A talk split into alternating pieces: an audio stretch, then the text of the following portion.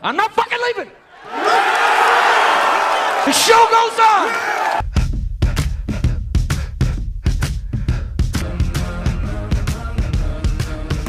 Bom dia, boa tarde, boa noite. Seja bem-vindo a mais um episódio do Bolsa à Distância, teu podcast favorito do mercado financeiro.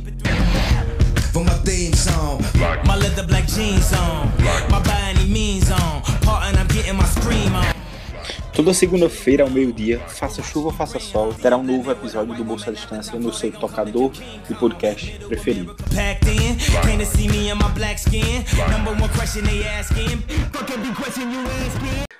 Boa noite, meus amigos. Estamos começando aqui mais um podcast Bolsa à Distância e hoje a gente vai falar um pouco sobre uma nova tendência de alocação global de portfólio. Na verdade, é, existe uma pesquisa que a CNBC se você não sabe, a CNBC é um, enfim, um site de, de, de finanças especializado, um canal de finanças especializadas que tem nos Estados Unidos. E a CNBC, é, duas vezes por ano, ela consulta 750 milionários e pesquisa e pergunta, né, por como, como esses caras estão é, alocando o dinheiro deles, o que é que eles estão fazendo da vida, como é que eles veem o mercado, etc. E são 750 pessoas, sempre de 750 milionários diferentes, né? E aí nessa pesquisa eles descobriram que os, digamos, os novos milionários milênios, né, eles estão com uma porcentagem maior em ativos digitais, criptoativos, e a gente vai discutir um pouquinho nesse podcast aqui o porquê disso, os motivos, como se beneficiar, se você deveria também ter, ou se você também deveria, ou se você não deveria ter esse tipo de ativo na sua carteira.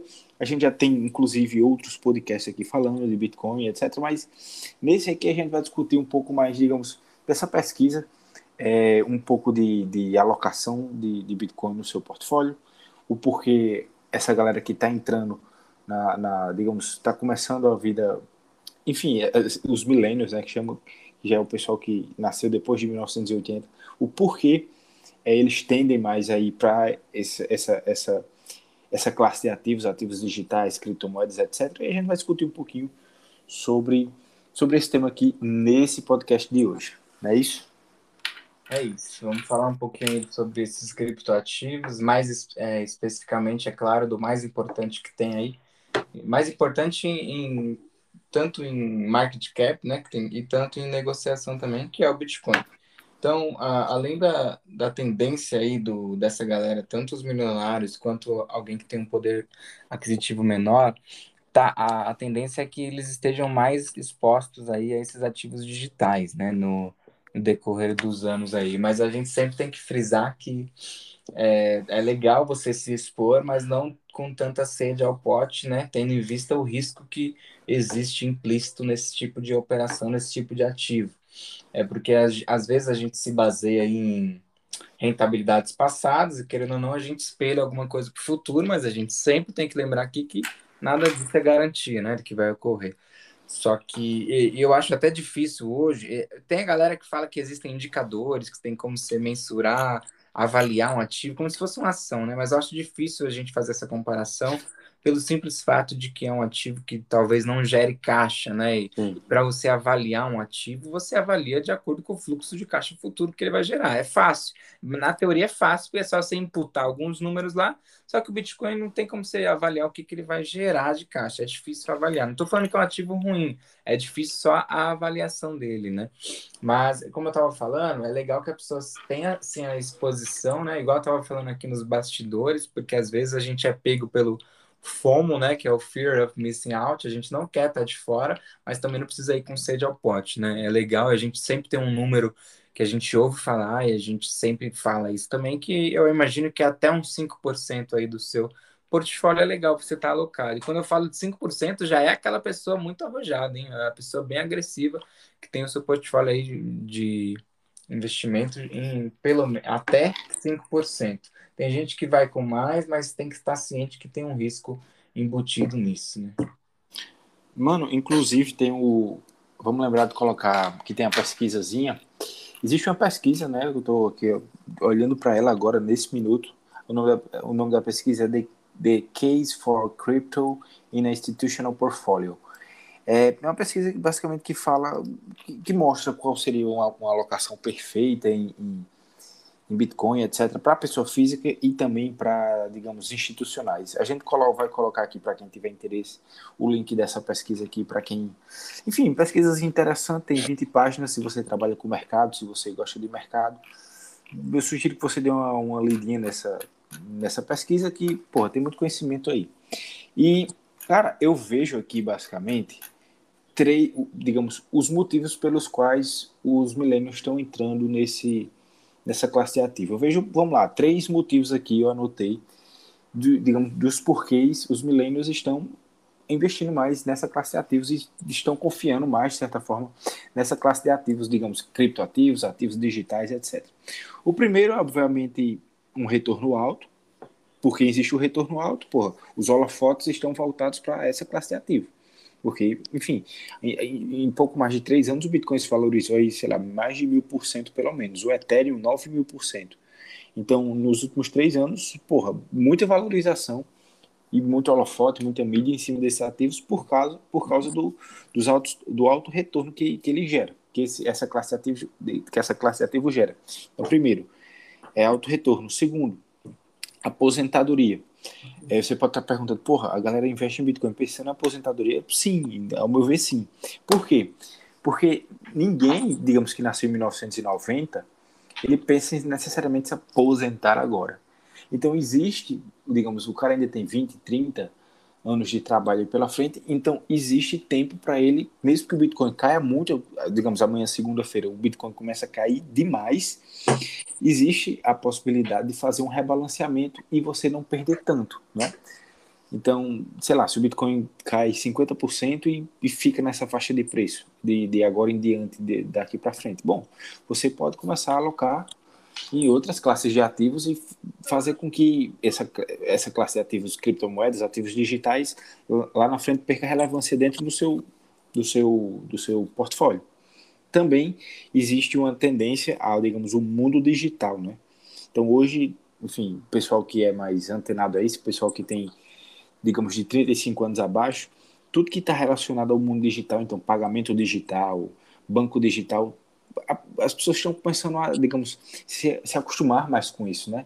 Se acostumar, digamos, com esse mundo digital, com o pagamento digital. Ninguém quer ir mais num banco, ninguém quer ir mais numa lotérica para pagar as coisas. Você quer ir simplesmente no que é mais fácil ali para você.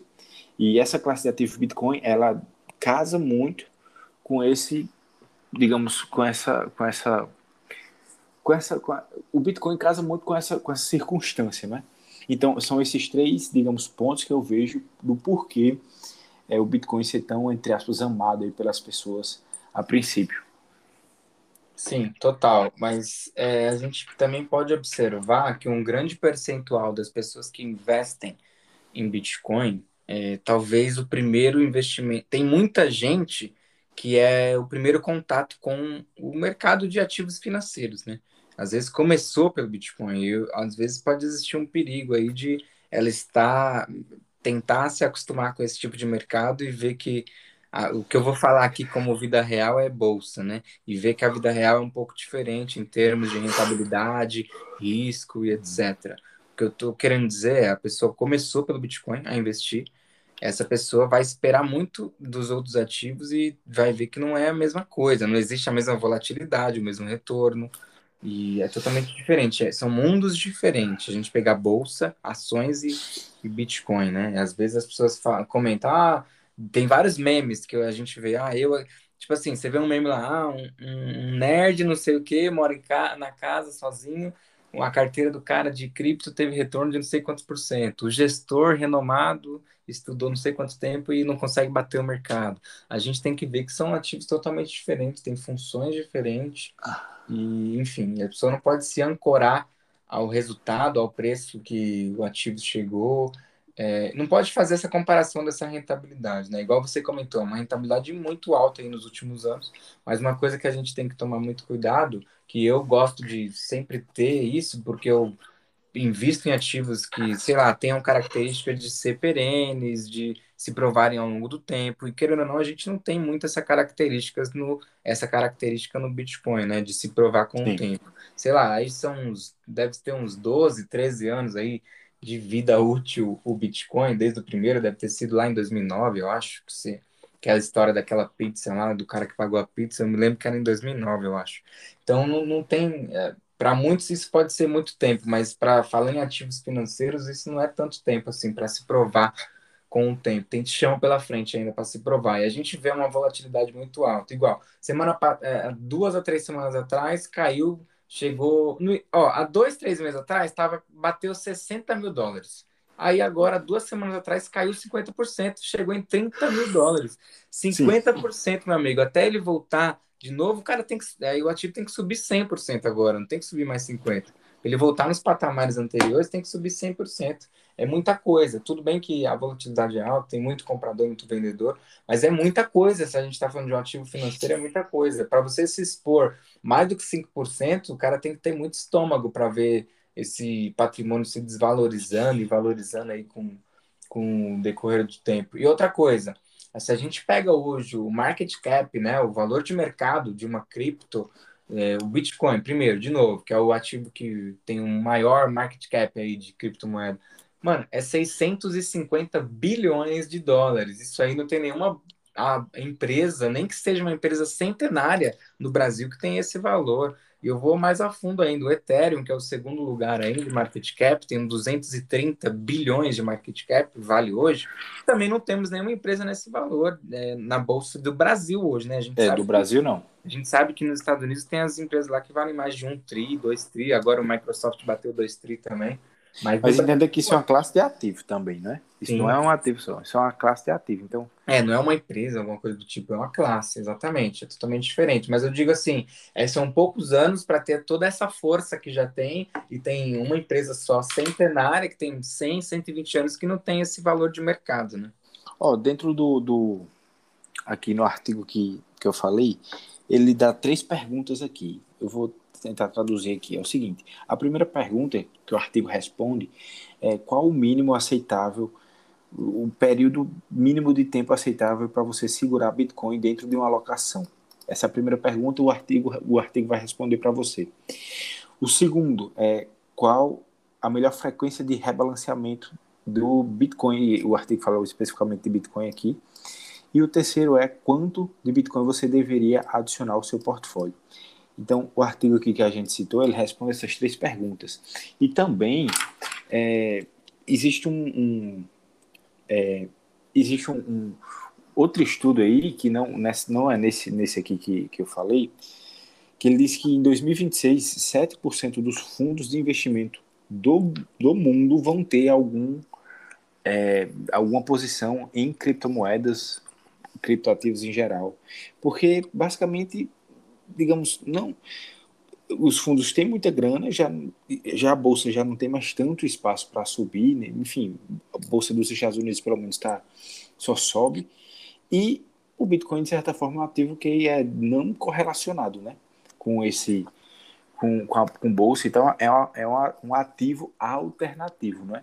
Então é possível que realmente em 2026 os fundos, os fundos, ou melhor, eu até me enganei, o dado é 96% dos fundos vão ter pelo menos, esse é o dado, 7% da carteira deles em Bitcoin. Então, praticamente todos os fundos. No mundo, mundo, isso, no mundo. No mundo, sim. Vão ter pelo menos 7% de. Na média, né? 7% de alocação em Bitcoin. Porque, e, e, assim, querendo ou não, o Bitcoin ele já está meio que se tornando, ele está tá no caminho para isso está tá deixando de ser um ativo alternativo para ser um ativo, digamos, mais comum, né? Então a tendência é que, porra, o Bitcoin ele seja seja mais aceito à medida que os bancos forem oferecendo esse, esse produto para as pessoas para as pessoas físicas, para as, enfim, para as pessoas normais, e à medida que esses fundos de investimento vão alocando Bitcoin ou outro tipo de criptoativo dentro da carteira, é possível que, não necessariamente é possível, vai acontecer, vai digamos, o Bitcoin vai deixar de ser contrassenso para ser um senso comum. E lá na frente vai surgir outra coisa que vai ser contrassenso da mesma forma que o Bitcoin era em 2013, por exemplo. Se eu falasse em 2013 sobre, sobre o Bitcoin, ninguém, todo mundo ia dar risada, entende? Então vai surgir outras, outras coisas aí à medida que passar, à medida que passar o tempo que vai, que vai se tornar contrassenso. O Bitcoin hoje está no caminho para ser senso comum, para ser coisa normal. É tanto que está aí essa pesquisa para mostrar. Né? Ainda existe uma descorrelação do Bitcoin com, com o, o, o, bolsa normal, mas a tendência é que lá na frente não existe tanto, eu acho. Sim, o pessoal faz muito essa analogia também, como era a internet nos anos 90, 2000, né? Que era algo totalmente fora do comum e agora é algo que se torna é, dia a dia a realidade de todo mundo. Sim. Eles fazem essa analogia com o Bitcoin também, que vai ser algo super comum, igual é qualquer moeda hoje. Mas só que a gente tem que observar também que alguns apostam aí, é, são a favor do Bitcoin, mas tem países aí, grandes é, economias, grandes nações que meio que brecam o Bitcoin, igual esses dias, essa semana aí a gente viu que teve uma repressão da China aos mineradores de Bitcoin, que foi um dos culpados aí por, é, por é, foi um dos culpados pela queda, né? A gente pode culpar esse motivo, colocar esse motivo por ser um dos motivos da queda do Bitcoin nos últimos dias, né? Que acho que teve um fechamento, a, o governo chinês fechou algumas mineradoras de Bitcoin. E também a gente viu, acho que ontem, o Reino Unido também brecando a Binance de operar lá. Então, assim, a gente tem a, a galera que aceita e é comprado nessa ideia do Bitcoin, mas tem muitas. Então, é uma é meio que uma. São opiniões distintas em todo o mundo, né? Então, não vai ter. É, eu acho que vai ser difícil todo mundo aceitar o Bitcoin como é, mundialmente falando. A gente tem aí El Salvador, alguns países que estão querendo aceitar como moeda oficial do, do da economia, mas tem outros que já não, não, não acreditam muito na tese do Bitcoin. Mas o que a gente pode observar, igual você falou, vai, vai se democratizando à medida que os grandes players também apostam. A gente vê grandes bancos aí, gringos, bancos maiores bancos do mundo, né, que são bancos americanos, que apostam também a favor do Bitcoin. Uns sim, outros não. A gente vê isso querendo ou não puxa muito é, os, o, as pessoas físicas comuns começam a acreditar mais na tese do Bitcoin, só pelo fato que um grandão, um grande player aposta a favor. É, isso também a gente pode falar. É que agora eu acho que já virou mais. Eu acho difícil o Elon Musk ter uma grande relevância aí nos seus famosos tweets sobre Bitcoin. Eu acho que agora já. É que já virou palhaçada, né? É, eu acho que antes, há uns meses atrás, qualquer coisa que ele falava mexia no, no, no, no valor do Bitcoin. Hoje eu acho difícil isso acontecer. O pessoal já tomou consciência disso. Mas o que eu quero dizer é, à medida que os grandes players apostam a favor aí do Bitcoin também, é, abre portas para pequenos investidores também irem a favor junto com eles. É tanto que, aqui, voltando novamente aqui para essa pesquisa, que a gente vai deixar aí na descrição, ele diz o seguinte, que o que, o que é o que, é que a pesquisa que aconselha? A conclusão da pesquisa é a seguinte, já dando o spoiler aqui. É, a pesquisa mostra o impacto de, do, do Bitcoin naquela, naquela carteira, na tradicional carteira 60-40, né? que é 60% em renda fixa, 40% em renda variável. Essa é a, digamos, a proporção que dizem aí que é a melhor proporção para para quem não, para quem quer entrar na bolsa e não gosta de risco, né? É, aqui ele diz o seguinte, que se você tivesse 5% em 2014 de Bitcoin, esses 5% reflete, iriam refletir de rentabilidade no seu portfólio 65% a mais. Então, ele adicionaria 65% a mais na sua carteira de investimentos se você tivesse adicionado somente 5% de Bitcoin no seu, no seu portfólio e aí, o que é que o, a pesquisa mostra aqui? A conclusão é que você não deveria ter mais que 5%, porque isso aumenta o risco da sua carteira, aumenta a volatilidade, né? E você, à medida que passe o tempo, você rebalanceie trimestralmente. É o que a pesquisa mostra aqui. Você pode até, porra, rebalancear uma vez por ano, para ficar de boa, ficar tranquilo. Mas é o que a pesquisa mostra. É o que basicamente a gente diz aqui, né? Rebalancear e Sim. ter um percentual bem definido. E até, às vezes, até os bancos mesmo, os grandes bancos, eles ficam meio, porra, sem saber o que fazer com o Bitcoin. Porque, por exemplo, o que é que eu estava vendo aqui? O Goldman Sachs. O Goldman Sachs, há seis meses atrás, se eu não me engano, ele tá, estava meio que pretendendo começar a oferecer esse, esse, esse serviço de, digamos, criptoativos, etc., para os clientes wealth, né? Os clientes ultra ricos. E, mas, tipo, isso, isso é muito. Porra, os clientes ultra ricos do, do Goldman Sachs precisam de. Tu, tu sabe o valor, mano? Ou não? Para você ser cliente wealth da Goldman Sachs? Lá no Goldman Sachs, não, mas aqui, se a gente faz uma analogia no Brasil, quem é considerado wealth aqui é investidor em profissional, né? 10 é, milhões é, de reais. Se a gente considerar a mesma coisa, pode ser que seja 10 milhões de dólares. Mas da Goldman Sachs é 25 milhões de dólares. Então, tipo, para você ter o, a carteirinha lá de, de, de, de cliente ultra, de cliente wealth da, da Goldman Sachs é 25 milhões de dólares. O JP Morgan já é mais humilde, é 5 milhões só.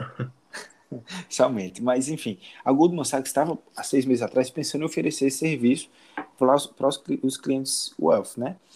Mas ele recentemente soltou aqui uma, uma nota dizendo que o Bitcoin não deveria ser acessível para as pessoas físicas. Por quê? Aí ele citou cinco pontos aqui que eu anotei também. Aí ele disse: geração de fluxo de caixa. O Bitcoin não tem geração de fluxo de caixa. É, não tem uma geração, tipo, ele não gera uma renda com, com, com, com o crescimento assim constante, porque ele cai muito e sobe muito, então é uma, é uma coisa que não tem como você prever. Esse é o segundo ponto. O terceiro ponto, ele não dá um, digamos, um panorama de diversificação dentro da sua carteira. O quarto ponto, ele não diminui a volatilidade. Então, para ser considerado um ativo para pessoas físicas normais, você, o ativo deveria diminuir a volatilidade da carteira. E o quinto é não protege contra, não protege contra a inflação. Tem esse outro, o quinto ponto também. Então, a Goldman Sachs é, é, enumerou esses cinco pontos dizendo assim, ó, um ativo ele precisa cumprir essas cinco regras. O Bitcoin não cumpre nenhuma. Mas assim, é complicado, porque há poucos meses atrás o Goldman Sachs estava querendo é, distribuir esses, esses, esse ativo para os clientes ultra ricos e agora está falando mal. Assim, até os grandes bancos, por mais que as tesouraria, o banco e a tesouraria em si são, são duas coisas diferentes, não é? Mas assim, porra, os, até os bancos ficam meio, meio sem saber o que fazer com, com Bitcoin. Então, na pior das hipóteses, voltando aqui para aquela pesquisa que a gente estava falando, 5% e rebalancei, você tá, vai estar tá tranquilo. Exato. Eu concordo com isso e eu adoto isso para minha carteira pessoal também. Que eu me exponho em, em até 5%. Eu acho que hoje deve estar em 3, 4. Eu nem chego a 5, mas porque é basicamente por, é, por esses motivos que a gente falou. E eu não, não é uma coisa. Eu gosto de investir em algo que eu entendo, né? Eu não entendo muito ainda a tese do Bitcoin. Eu já ando estudando algumas coisas, mas eu não não sei exatamente muita coisa sobre o Bitcoin, então, mas eu, eu, eu quero estar exposto e invisto 3, 4%, mas eu vou estar sempre estudando um pouco mais. É que tem, é, tem muita coisa para a gente saber sobre o Bitcoin ainda. Mas se você quiser falar mais alguma coisa sobre o Bitcoin, ou senão eu já posso dar uma pincelada aqui que eu queria falar sobre é, o que a gente teve aí de notícia no, no na sexta-feira mesmo, né? Que foi a proposta da reforma tributária. Sim. É, não, mano, basicamente isso. Eu vejo que às vezes eu penso, porra, eu não sei muito sobre, sobre Bitcoin, mas não, não tem uma tese, não tem ninguém. Inclusive tem um, um, um cara aí que eu, que eu sigo no Instagram que ele diz, porra, eu tenho um grupo aqui no WhatsApp do. Eu fiz até o curso dele. Ele diz, eu tenho um grupo aqui no WhatsApp do, da galera de Harvard, da galera, tipo, muito pica de mercado, que eles começam a fazer previsões do Bitcoin com a Lua. Tipo, eu, eu já tentei estudar, já tentei ir para frente e para trás, mas no final das contas o Bitcoin tem uma tese só, que é a tese do, da escassez, né? Pô, só existe 21 milhões e não vai existir mais do que isso. E além, além disso, tipo, existe uma oferta, digamos, uma oferta ilimitada de moeda para uma oferta limitada de Bitcoin. Então, o que tudo que é limitado vai tender a subir de preço devido a a oferta ilimitada de moeda. Basicamente é isso. Então, se você acredita que haverá uma inflação maior do que a, a, do que, é que o governo prega aí no futuro, você deveria ter alguma, alguma coisa em Bitcoin, alguma, alguma parte do seu, do seu patrimônio em Bitcoin por causa disso. Por, único exclusivamente por causa disso. Porque pode ser que os, os governos taxem muito lá na frente, a inflação suba muito e todo esse tipo de coisa. É, isso que você falou de taxar muito, é uma realidade, é, é o que a gente está vendo pode acontecer a qualquer momento, que é sobre isso que eu vou falar agora, dessa tributação. Onde tem espaço aí, eles vão tributar. E é basicamente, é, sexta-feira a gente teve essa proposta da reforma tributária, começando a falar um pouquinho, primeiro, sobre pessoa física, o IR de pessoa física, que é aquela tabelinha do IR que retém do seu, se você é CLT, retém do seu salário na fonte. Aquele R que era isento quem ganhava até R$ 1.900, agora vai passar a ser isento para quem ganha até R$ 2.500. Então, aumentou aí uns 6 milhões de pessoas entraram nessa isenção. Antes a gente tinha 10 milhões, 11, agora vai ser 16, 17 milhões de pessoas isentas. Então, até 2.500 não retém IR. Isso, e como essa tabela também é utilizada para o aluguel de pessoa física, isso também vale para o aluguel de pessoa física também. Se você tem um imóvel, você é pessoa física e aluga é, uma, é um imóvel até esse valor mensal, não vai reter um IR aí na fonte de você. A gente sabe que uma quando a gente fala de fundo imobiliário, essa é uma das desvantagens de alugar um imóvel físico, né? Pagar o imposto de renda aí no, no aluguel. Então, primeiro, a pessoa física passa a ser isenta agora quem ganha 2.500, né? E assim, é, falando de imóvel ainda, antes é, dessa reforma, dessa proposta de reforma, né? Porque nada está concretizado ainda, porque muita gente está ficou assustado já, com medo, mas ainda ninguém bateu o martelo, o, bar, o martelo ainda. E Sim. assim, falando de imóvel, antes quando você vendia um imóvel, ou seja, se tinha um ganho de capital, né? Imagina-se que você vendeu com lucro um imóvel, tinha que pagar entre 15% e 22,5% sobre esse ganho de capital. Isso vai se reduzir para 5%, esse ganho de capital, numa venda de um imóvel físico. E lucros e dividendos. Quando, é, hoje são isentos né, os dividendos. Tem dividendos que você recebe e vai ser tributado caso seja aprovada em 20% na fonte. Vai ter uma Sim. isenção só para. Vai ter uma isenção de 20 mil reais. Só que as pessoas fizeram confusão desses 20 mil reais. Não é que você vai ganhar, se você ganha até 20 mil de dividendos, você vai ser isento. Não, vai ser isento 20 mil para microempresas e empresas de pequeno porte que distribuem dividendos. Se elas distribuem até esse valor, vai ser isento, mas dificilmente vai ser só esse valor. E a gente teve também uma redução no próprio IRPJ, que a empresa paga sobre o lucro, que hoje, é, hoje atualmente, são 15% para. Aí vai ser 12,5% em 2022 e 10% em 2023. Então, eles querem é, cair, reduzir é, gradativamente aí. E o que mais? Acho que vai ter juros sobre capital próprio, não vai existir mais, não vai ter mais juros sobre capital próprio, vai deixar de existir. O que, que é, é uma distribuição é um, que as empresas fazem que é, é parecida com dividendos, só que o juros sobre capital próprio tem, tinha retenção de imposto de renda aí. Mas é a mesma coisa, é basicamente a mesma coisa que dividendo, só que um é. que declarar, outro não. É, no final para nós vai ser um, um, uma renda a mais, né? No final vai ser a mesma coisa, né? O JCP e o dividendo. E assim, o que mais vai acontecer? As alíquotas, eles querem centralizar e deixar quase tudo perto de 15%. Então, assim, como é hoje na bolsa, vai, as operações, a apuração é mensal. O que, que quer dizer? Que se tem aquela isenção das ações de 20 mil no mês, né? Isso vai passar a ser trimestral. Se você vende até 20 mil, só que no trimestre, não mais no mês, aí vai ser isento o, o imposto de renda, né? No ganho de capital.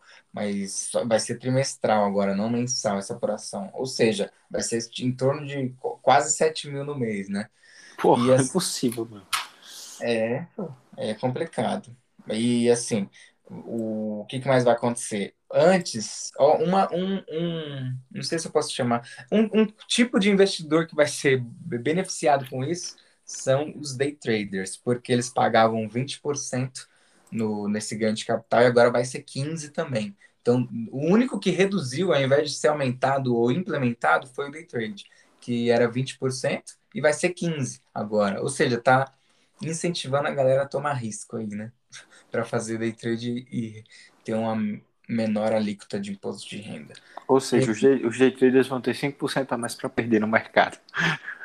É basicamente, é exatamente isso. Em outras palavras, é isso. Porque eles querem que tenha, esteja tudo perto de 15%. Então, tanto é que a gente viu aí do G7 aí, esses tempos, que eles querem criar um imposto global, né, para as empresas que operam fora do seu país de origem, porque basicamente muitas empresas têm endereços em outros países, mas não operam efetivamente lá, né? Sei lá, uma Sim. empresa num país fiscal por conta da menor, mas não opera lá. Agora, a empresa opera e 15%. Isso mundialmente também. E, mas é basicamente isso, vai passar quase todo mundo a ser 15, os fundos de investimentos também que tinham suas é, tributações seguindo a tabela, é, tabela de renda fixa, que é aquela lá que vai regredindo, a tabela regressiva, que começa em 22,5 e vai até 15, agora vai ser tudo 15 também.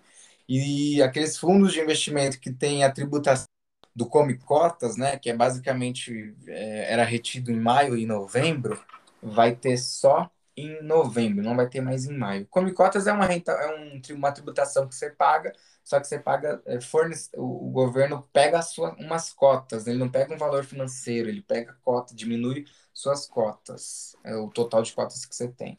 Mas acho que é basicamente isso. E também, ah, mais uma coisa, né? Fundo imobiliário, que é, também vai ter é, também vai ter tributação aí nos rendimentos, né? Que antes era isento também. Antes era Sim. não, até, ainda é, né? Até ser aprovado.